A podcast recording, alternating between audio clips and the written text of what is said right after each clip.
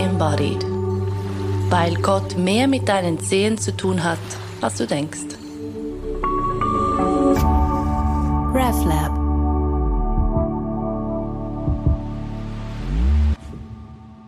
Wir sitzen heute hier und werden darüber sprechen, wer wir eigentlich sind. Mein Name ist Patrick Schwarzenbach. Und ich bin Deborah Sutter.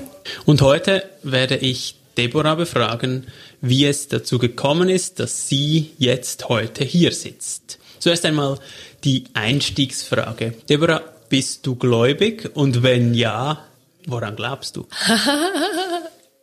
ah, diese Frage, die wurde mir schon so oft gestellt.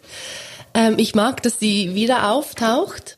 Ähm, und ich finde es gar nicht so einfach, das zu beantworten, weil was heißt denn gläubig? Und auf die, ja, auf die eine Seite bin ich wahrscheinlich sehr gläubig, weil ich ähm, mein Leben so erlebe, als dass es durchdrungen ist von dem Heiligen oder vom Göttlichen. Auf der anderen Seite bin ich überhaupt nicht gläubig, weil ich nicht einer bestimmten Richtung folge oder einer bestimmten Religion, Institution und auch kein personales Gottesverständnis mhm. habe. Mhm. Wenn du sagst, dass das ähm, Heilige deinen, deinen Alltag auch durchdringt, ähm, wo, an welchen Punkten merkst du das oder an welchen Punkten lebst du bewusst so, dass dieses, dieses Heilige Raum bekommt? Also nimm uns ein wenig mit in deinen Alltag. Ja, ich meine, das beginnt schon am Morgen. Wenn ich aufwache, nehme ich mir zuerst einmal die Zeit, um auf irgendeine Art und Weise wie mich in diese Verbindung zu stellen oder in dieser Verbindung zu bleiben, weil ja ganz eigentlich in meinem Verständnis bin ich nie getrennt davon. Mhm. Mhm. Das kann so aussehen, dass ich am Morgen eine kurze geführte Meditation mache oder dass ich ein bisschen meinen Körper bewege, um so auch irgendwie den Körper zu öffnen dafür. Mhm. Und dann gibt es jeden Tag, irgendwann am Nachmittag oder gegen den frühen Abend, so eine Stunde, die sich immer auftut. Ich muss das gar nicht mehr planen, mhm. ähm, wo ich in der Stille sitze. Mhm. Sitzt du alleine oder in einer Gruppe? Alleine. Alleine? Mit meinen Katzen. Sehr gut. Eine, eine Tiermeditation am, am Nachmittag oder Abend und dann, wenn du ins Bett gehst, gibt's eine, eine komplett, eine Schriftlesung, eine, ein letztes Lied? Nein, aber das wäre vielleicht ein schöner Abschluss. Also, nein, das ist, ein, ich glaube, mein, mein Abschluss vom Tag ist ein bisschen äh, zerfleddert manchmal. Mhm. So ein Ritual könnte ich gut noch einbauen. Das wäre eigentlich schön. Gute Idee. ähm, so die, diese Rituale sind die eine Seite. Du arbeitest aber auch, ähm, wenn du für Geld arbeitest, auch bewusst an Orten, denen du für dieses Heilige irgendwie Raum gibst. Also du mhm. arbeitest als Yogalehrerin, als Meditationslehrerin. Was machst du sonst noch? Ja, also Meditationslehrerin, ich weiß nicht, ob ich mich so bezeichnen würde, aber ich sitze manchmal mit Menschen und sie geben mir ein bisschen Geld, um die Miete zu bezahlen. Schön. Also Ja, ansonsten bin ich hier jetzt in diesem Podcast engagiert, wo es ja ausschließlich um den Körper und das Heilige geht. Meine beiden Hauptinteressen oder vor allem die Verbindung des oder das ähm, Zusammenbringen von beiden, mein Hauptinteresse überhaupt. Und dann bin ich noch als ähm, Freelancerin unterwegs für das Radio SRF mhm. in der Religionsredaktion. Mhm. Und dort kann ich auch oftmals Themen bearbeiten, die viel mit, mit dem Heiligen zu tun haben und die mich auch persönlich sehr, sehr interessieren. Also jetzt im Moment bin ich zum Beispiel daran, eine Sendung zu gestalten über Wunderheilungen. Wow, ja.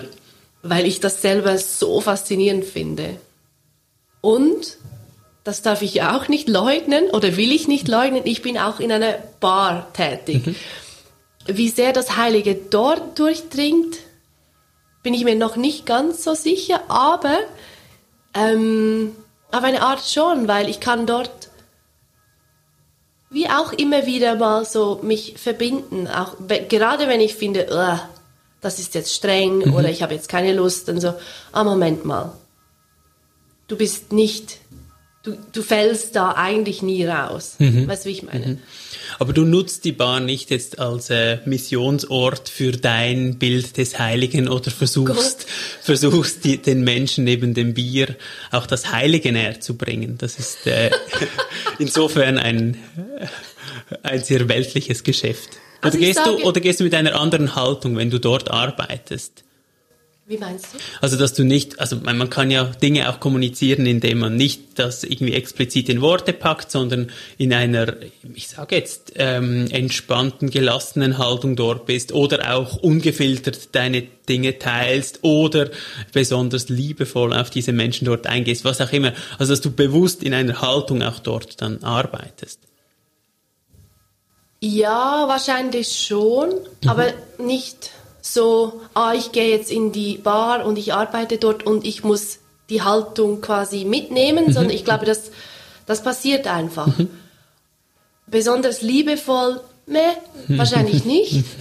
Ich glaube auch nicht, dass man besonders liebevoll sein muss, bloß weil man in einer Verbindung mit dem Heiligen lebt, aber das ist ein anderes Thema. Ähm, Besonders ehrlich. Ja, das schon. Das schon.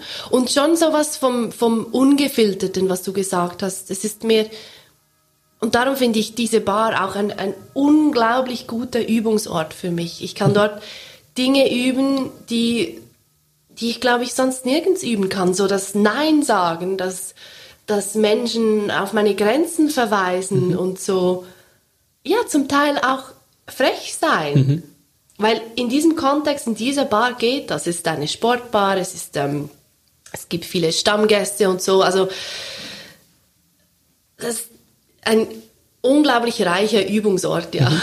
Wir verraten jetzt noch nicht, wo das ist. Das wird dann im Laufe des Podcasts irgendwann das Vielleicht. Thema sein, damit all die Anhängerinnen und Anhänger dich dort besuchen können. Ähm, wenn wir zurückgehen ähm, in deiner Lebensgeschichte, du hast Theologie studiert. War das dein Wunschstudium? Wolltest du Pfarrerin werden? Ja, es war schon mein Wunschstudium. Also, es war schon ein bewusster Entscheid für dieses Studium. Aber ich wollte fast nie Pfarrerin werden. Also es war nicht, ich wusste nicht, oder ich hatte nicht die Idee, ah, ich mache dieses Studium und dann arbeite ich dann als Pfarrerin. Es war mehr so ein, ha, mit 19 bin ich an diesem Punkt in meinem Leben und ich habe diese Fragen. Und das waren damals schon Fragen danach, ähm, was soll das alles? Gibt es einen Gott? Und wenn ja, wie fair macht er diese ganze Welt? Und die Neugier nach, oder die Suche auf, ja, die Suche nach Wahrheit hat mich schon irgendwie dorthin getrieben. Und ich habe mich auch für das Studium entschieden, entgegen von allem, was zum Beispiel von meinen Eltern oder anderen Menschen äh, an mich herangetragen wurde, an Ideen, was ich denn so machen könnte. War, war für dich diese Frage so nach Sinn, Gerechtigkeit, so diese ganz großen, tiefen Fragen, ähm, waren das Fragen vor allem intellektuell für den Kopf und im Gespräch und, und so in dieser Richtung oder hattest du schon eine, eine Praxis oder irgendeinen einen Übungsweg, den du damals gegangen bist? Nein, ich hatte keinen, überhaupt keinen Übungsweg. Es war, und das hat mich dann auch irgendwie während dem Studium dann, ah, wie soll ich dem sagen? Enttäuscht ist das falsche Wort, aber ich, ich war ein bisschen ernüchtert. Ich habe so gemerkt, aha, mit meinem Intellekt kann ich all diese Fragen durchspielen und das ist spannend und ich, ich, ich, ich meine, ich habe ich hab mein Studium geliebt. Ich habe es wirklich sehr, sehr gerne gemacht. Nicht alles davon, aber sehr viel. ähm, und gleichzeitig habe ich gemerkt, mein, mein Glaube, was davon da war, war so ein, ein Kinderglaube. Also der ist nicht mit mir irgendwie gereift. Ich hatte keine Werkzeuge, um das irgendwie in ein Erwachsenenleben äh, mitzunehmen. Es war einfach diese, ja, diese fast quälenden Fragen, die Ja. da waren und die mich auch, ja, es waren diese Fragen, die da waren und die waren nicht einfach intellektuell da, die waren schon auch geschuldet den Umständen oder den Dingen, die ich bis dahin erlebt hatte. Also ich hatte schon einige Todesfälle erlebt, schon relativ früh, relativ nah. Und ja, das hat, das hat mich dann, ich glaube, das hat mich dann schon nochmal näher zu diesen Fragen ge getrieben. Und diese, also ich stelle mir das so vor, diese Fla Fragen, die bleiben da, die, die, die wachsen oder, oder brodeln. Du bist dann in den Journalismus gegangen. Auch eine, eine, ähm, ein Arbeitsfeld, an dem man viel Fragen stellen kann. Stimmt. Ähm, das ist jetzt aber nicht etwas, das da irgendwie dann eine Ruhe gebracht hätte, sondern es ist irgendwie weitergegangen. Der Journalismus hat alles andere als Ruhe gebracht. Sehr gut. Also das heißt, da sind eher neue Fragen dazugekommen, respektive die haben sich differenziert oder in neue irgendwie Ecken ge gezogen und getrieben. Ja, die Fragen waren dann so, ah, scheiße, dieser Berufsalltag, Ja. der da als normal hingestellt wird, ich, ich komme damit nicht wirklich klar. Also, ja, ja. Auch sehr viel Stress, oder? Also Das war ich mega kenne nicht so viele. Journalisten, aber das ist immer so dieser hohe Pace und dieses liefern müssen und auch egal, wenn es nicht so tief ist, Hauptsache raus damit und so, das, äh, ja. ja, ja, also schon nur allein, wenn ich daran zurückdenke, ist das Gefühl äh, in meiner Brust eher eng und so, ja. Ja, ja. Aber es war natürlich schon, ich glaube, es war schon eine Weiterführung von, vom Fragen, wie du jetzt gerade gesagt hast. Ich meine, ich konnte, ich konnte einfach zu allen Menschen hingehen und Dinge fragen. Ja. Das war mega ja, cool. Ja. Ja. Das hat mir auch viel Spaß gemacht, schon in meiner ersten Arbeitsstelle. Aber ja, also ich meine, mit meinen existenziellen Fragen und Ängsten und so hat mir das natürlich nicht geholfen. Logisch, ja klar, klar. Aber es ist wie so ein, ein Suchprozess oder so, hier könnte ich mal noch andocken und dort. Das ist ja schon auch, also ich finde es ein super Tool. Man kann nirgends so viele Fragen stellen wie in diesem Beruf. Das ist Ja, eigentlich voll. super. Und man muss es nicht mal legitimieren, sondern einfach raus damit. Ja, ja. Und dann, ähm, dass du jetzt an dem Punkt bist, also du arbeitest nicht mehr irgendwie 100% im Journalismus, du nimmst dir die Engagements so, wie es irgendwie stimmt, auch für dein, dein seelisches Wohlbefinden und du praktizierst auf verschiedenen Ebenen relativ intensiv. Ja. Ähm, würdest du sagen, das hat dann wie so eine, eine eine Krise gegeben, die das wie so umgedreht hat, oder, oder war das ein, ein langsamer Prozess? Es ist ein bisschen beides, würde ich sagen. Also ich meine, ich habe dann mit, das war noch während dem Studium, habe ich mit Yoga begonnen. Das sind mittlerweile 13 Jahre her oder so, schon relativ lang her. Und ich habe damals schon gemerkt, in diesen Yoga-Stunden, da öffnet sich etwas, was ich so nicht kenne. Da öffnet sich ein Raum, in dem ich mich zumindest wohler fühle als sonst. Und, und das in mitten, einer, mitten in einer Zeit, in der es mir eigentlich äh, überhaupt nicht gut ging. Ähm, und so habe ich das weitergemacht und dann auch intensiver zu üben begonnen, bis ich dann beschlossen habe, ich mache eine, Aus eine erste Ausbildung zur Lehrerin und dann eine zweite, bla bla bla, immer weiter. Und habe dadurch und auch durch die Arbeit mit einer meiner wichtigsten Lehrerinnen, dann mit Julie, habe ich so gemerkt, hm, ich glaube, ich muss irgendwie meinen Lebensentwurf eher dem anpassen, was mir entspricht, ähm, anstatt umgekehrt. Also mich anpassen an dem, was quasi als normaler Lebensentwurf ähm, hingestellt wird. Also ich war da schon in meiner letzten Arbeitsstelle, wo ich angestellt war bei, beim Radio, dann war ich schon so auf der Suche danach, wie, wie kann ich das alles umgestalten, so dass für mich letztlich mehr Platz da ist. Ja, und dann, ja, aber was mich dann letztlich so über die Klippe gestoßen hat, dazu, dass ich heute hier jetzt so da bin und so lebe, ist, dass vor drei Jahren mein Partner gestorben ist an Suizid und mich das, ja, das hat mich auf eine Art, wie ich mich bis dahin kannte, auch ähm, getötet. Mhm. Also es war wie so, es ist immer noch nicht so einfach ähm, darüber zu sprechen, aber das ist okay. Ähm, so meine Identitäten, die ich hatte bis dahin. Ich bin eine Journalistin, ich bin Partnerin, langjährige Partnerin von jemandem, ich bin irgendwie bla bla bla bla bla. Es wurde an diesem Tag fiel das alles weg. Und ja, das war auf eine Art, und das mag komisch klingen, das zu sagen, aber auf eine Art war das ein riesiger Befreiungsschlag mhm. auch. Ja. Also wie die, all diese Schichten, Zwiebelschichten, die da auch wegfallen können und dürfen, die, was sie sonst nicht so häufig tun, oder? Weil man sich dann eben mit diesem und jenem sehr stark auch identifiziert und wenn man da so rausgespickt wird, dann, mhm. ja, dieses Doppelte von dem Riesenverlust und der gleichzeitigen Freiheit. Genau. Ja. Genau.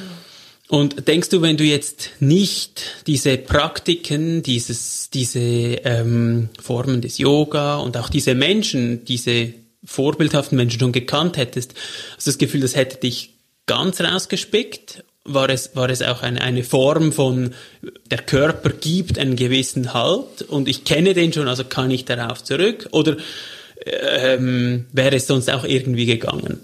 Das ist ein bisschen hypothetisch. Hm.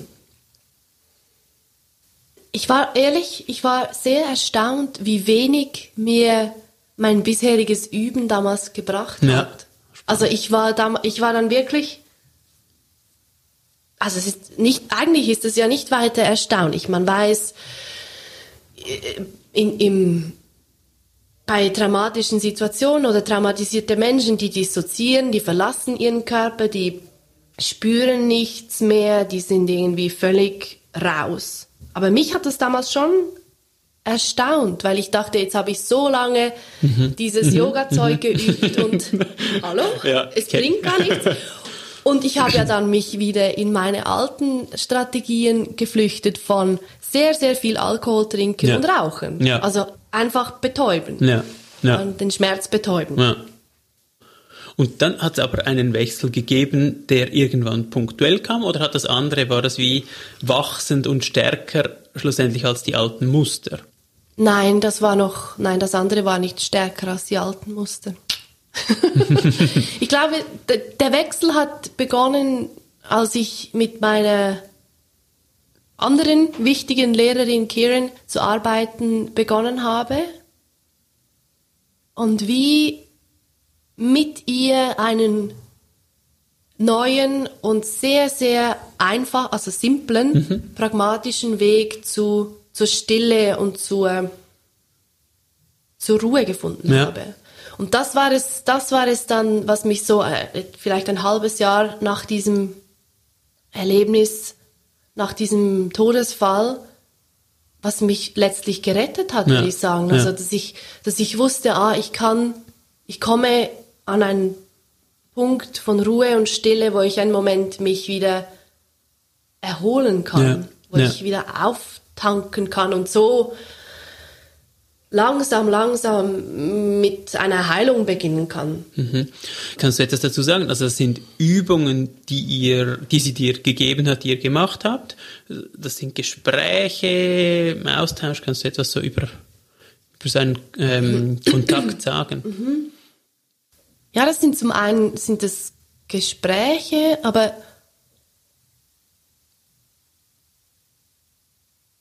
Aber viel von dem, was wir gerade damals miteinander gemacht hatten, war, waren so ganz einfache Dinge, ganz, ganz pragmatische Dinge wie ändere die Art und Weise, wie deine Wohnung aussieht. Mhm. Oder auch, ähm, ich glaube, das war im ersten Telefon mit ihr, hat sie gesagt, ähm, ändere den Geruch deiner Wohnung. Ja. so ganz, ganz pragmatische Dinge oder lies dieses Buch, höre diese Musik, einfach weil sie aus ihrer eigenen Erfahrung wusste, das kann, das unterstützt in so einer Situation. Ähm, und dann auch die, die Übung oder gemeinsam immer wieder in diese Stille zu gehen. Mhm. Ja. Das habt ihr mit, mit Atem gemacht, mit einer speziellen Position des Körpers an einem bestimmten Ort?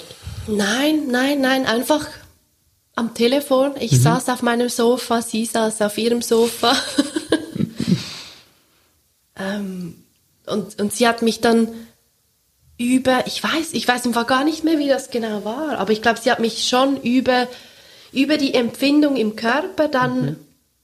in Richtung von dieser gefühlten Stille im Raum geführt. Mhm. Und das hat sich dann verlängert oder ausgedehnt? Interessanterweise war das im Fall am Anfang, war das so einfach, eine Stunde zu sitzen, ohne Anleitung, einfach in dieser Stille zu sein und dort mich zu erholen. Mhm. Und dann mit, also ich hatte damals auch, ich war nicht, ich arbeitete nicht, ich hatte, mein Leben war leer. Mhm. Es war wie eine, mhm. eigentlich eine leere Fläche, auf der man neu mhm. Aufbauen kann, aufbauen muss. Mhm. So, das war mein, mein Zufluchtsort. Und dann mit der Zeit, als dann das Leben wieder etwas voller wurde, und auch jetzt, ist es nicht mehr so einfach. Ja, ja, ja. Weil es, es gibt viel mehr Dinge, die, an die ich denken kann. Es geht mir viel, viel, viel, viel besser. Es geht mir gut. Also ich brauche, ich bin nicht mehr so wie damals, so, oh mein Gott, Gott sei Dank bin ich jetzt hier und kann wenigstens einen Moment wie Pause machen von all diesem Schmerz. Mhm. Ja, also es ist nicht so, dass sich über die Zeit das quasi Jawohl, vielleicht stimmt das schon. Es ist auf jeden Fall anders. Mhm. Du hast Kieran erwähnt, du hast Julie erwähnt als, als ähm, Menschen, die irgendwie einen, äh, als Vorbild gedient haben oder als Lehrerinnen auf diesem Weg. Mhm. Gibt es noch andere Menschen, bei denen du sagen würdest, doch, da hat sich so eine, eine Richtung gestellt oder wenigstens Lust auf irgendeine Richtung gemacht? Ich glaube nicht. gibt, es das, gibt es das Umgekehrte? Gibt es Menschen, die gedacht hast, so möchte ich ganz sicher nicht werden? Oh ja, ja. ganz viele. Ja. Kann ich gar nicht alle aufzählen. ist das ein bestimmter Typus? Ähm ja, ja, und das war schon immer so. Das ist nicht erst jetzt so. Immer wenn ich merke und gemerkt habe, dass Menschen das eine sagen und das andere tun, mhm dann wusste ich, ah, okay, nö, danke schön, tschüss. Ja, dann ist das, das Gesagte auch nichts wert. Ja, ja, und man hat mir dann gesagt, das ist ein bisschen streng. ich sei da, ich habe da also schon große Ansprüche. Ja, das stimmt. Aber ja, irgendwie, ja, ich habe Mühe damit, wenn ich jemanden als unglaubwürdig ähm, empfinde mhm. oder erlebe, mhm. weil es, stö es, es stört mich, es hat mich immer schon gestört. ich weiß gar nicht, was ich da ja, mehr sagen soll. Ist ja schön, dass es in, in allen, allen ähm, religiösen Traditionen auch diese Schweigegelübde gibt und vielleicht gibt es die gar nicht so fest, dass man da irgendwie mehr zu sich kommt, sondern dass man gar nicht so viel von sich selbst da in die Welt raus projiziert, dass man dann gar nicht mehr einholen kann. Vielleicht sind die Schweigegelübde auch so ein bisschen eine. Sicherheit, äh, nicht zu viel zu erzählen von Dingen, die man entweder nicht weiß oder gar nie einhalten kann. Ja, ja, ja, ja, weil ich meine, die Tendenz ist ja schon, von uns allen, dass wir machen etwas, wir finden es unglaublich gut, wir erleben etwas, mhm. es ist fantastisch. Und dann ist schon ein, einer der ersten Impulse, oh mein Gott, ich muss das allen ja. erzählen. Ja. Oder was du ja. vorhin gesagt hast, gehst du dann in die Bar und missionierst. ich mache dort manchmal den Witz, so, es wäre besser, wenn alle auf mich hören würden. Ja. ich weiß, halb ernst, aber ich weiß, sehr, sehr wohl um meine Limitationen und Blindspots und so. ja. Ich würde gerne noch etwas anderes ansprechen und zwar interessiert mich noch die Kombination von dem, was du in diesem langen Studium gelernt hast, diese sieben Jahre an der Uni mit alten Sprachen und sehr viel Textarbeit, sehr viel Nachdenken und dem so quasi zweiten Bildungsweg im Yoga, Spiritualität, ähm, im Körper. Gibt es Orte, an denen sich das überlappt, in denen du altes Wissen so quasi mitgenommen hast in den neuen Weg oder hat der neue Weg den alten komplett abgelöst? Mhm. Wie ist das bei dir? Für mich war dieses Yoga wie eine Art ein Schlüssel zum anderen. Okay, also quasi wieder zurück. Der, der Körper war für mich überhaupt sowas wie ein Körpergefühl zu entwickeln, was ich nicht hatte. Ich hatte überhaupt gar keine Fähigkeit zur Interozeption, irgendwie was von diesem Körper wahrzunehmen. Auch weil vieles, was man wahrnehmen hätte können, ähm, unangenehm war. Ähm ja, ich habe dann gemerkt, dass ich beim Radio gearbeitet habe und immer noch ähm, habe ich auch Radiopredigten aufgenommen mhm. mit Pfarrerinnen und Pfarrern. Und dann plötzlich habe ich verstanden, was sie sagten. Mhm. Wieso? Aha, ah, die reden ja eigentlich alle vom selben. Ja. Und jetzt habe ja. ich wie so eine Art, eine Zugangsweise dazu. Oder heute, wenn ich manchmal ein Bibelwort höre, mhm. oder eine Losung, du deinem Losungsbüchlein liest am Morgen. Oder, oder irgendwelche mir Geschichten von diesem Jesus in den Sinn mhm. kommen, dann plötzlich gibt es so wie ein, ein neues Verständnis ja. oder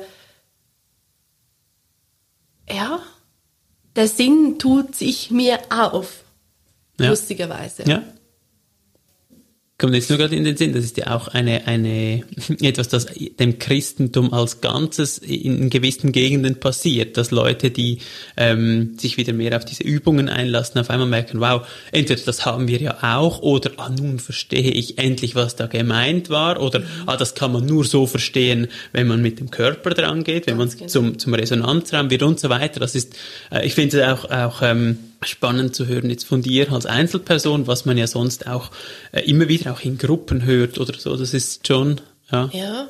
Und das ist für mich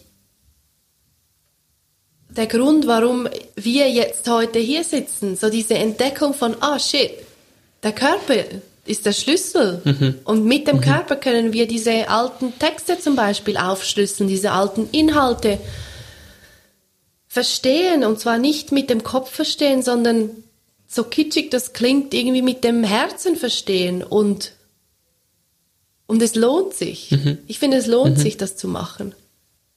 Ja, und es befreit ja auch eine, ein Stück weit davon, dass nicht alles wieder im Text daherkommen muss, sondern dass der Körper mehr ist als Text und man auch Dinge verstehen kann, die dann vielleicht irgendwann Worte werden, aber vielleicht wird es auch einfach zu Leben und zu Haltung und zu was auch immer ja. und, und, sich auch einzugestehen, dass das genauso wichtig, wenn nicht sogar wichtiger ist, sondern ja, dass, dass es, es wird wie weiter im, insgesamt. Mhm, mh. Gibt es noch etwas, das du unbedingt über dich oder über die Welt sagen möchtest? Hm. Vielleicht sowas wie es lohnt sich aufzugeben.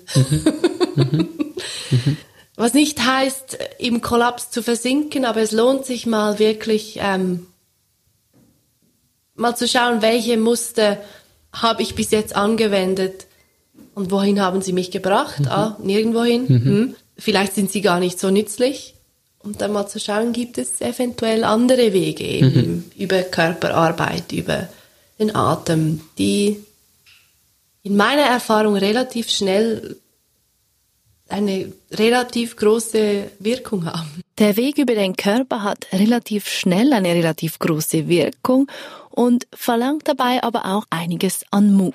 Warum genau und wie genau, das werden Patrick Schwarzenbach und ich, Deborah Sutte, in Holy Embodied immer mal wieder ansprechen. und anschauen. Vielen Dank fürs Zuhören und Mitdenken. Bei Ideen und Anregungen nehmen wir das gerne entgegen unter deborah.sutter.reflab.ch. Deborah hat ein H am Schluss und Sutter hat zwei T. Merci vielmals. RefLab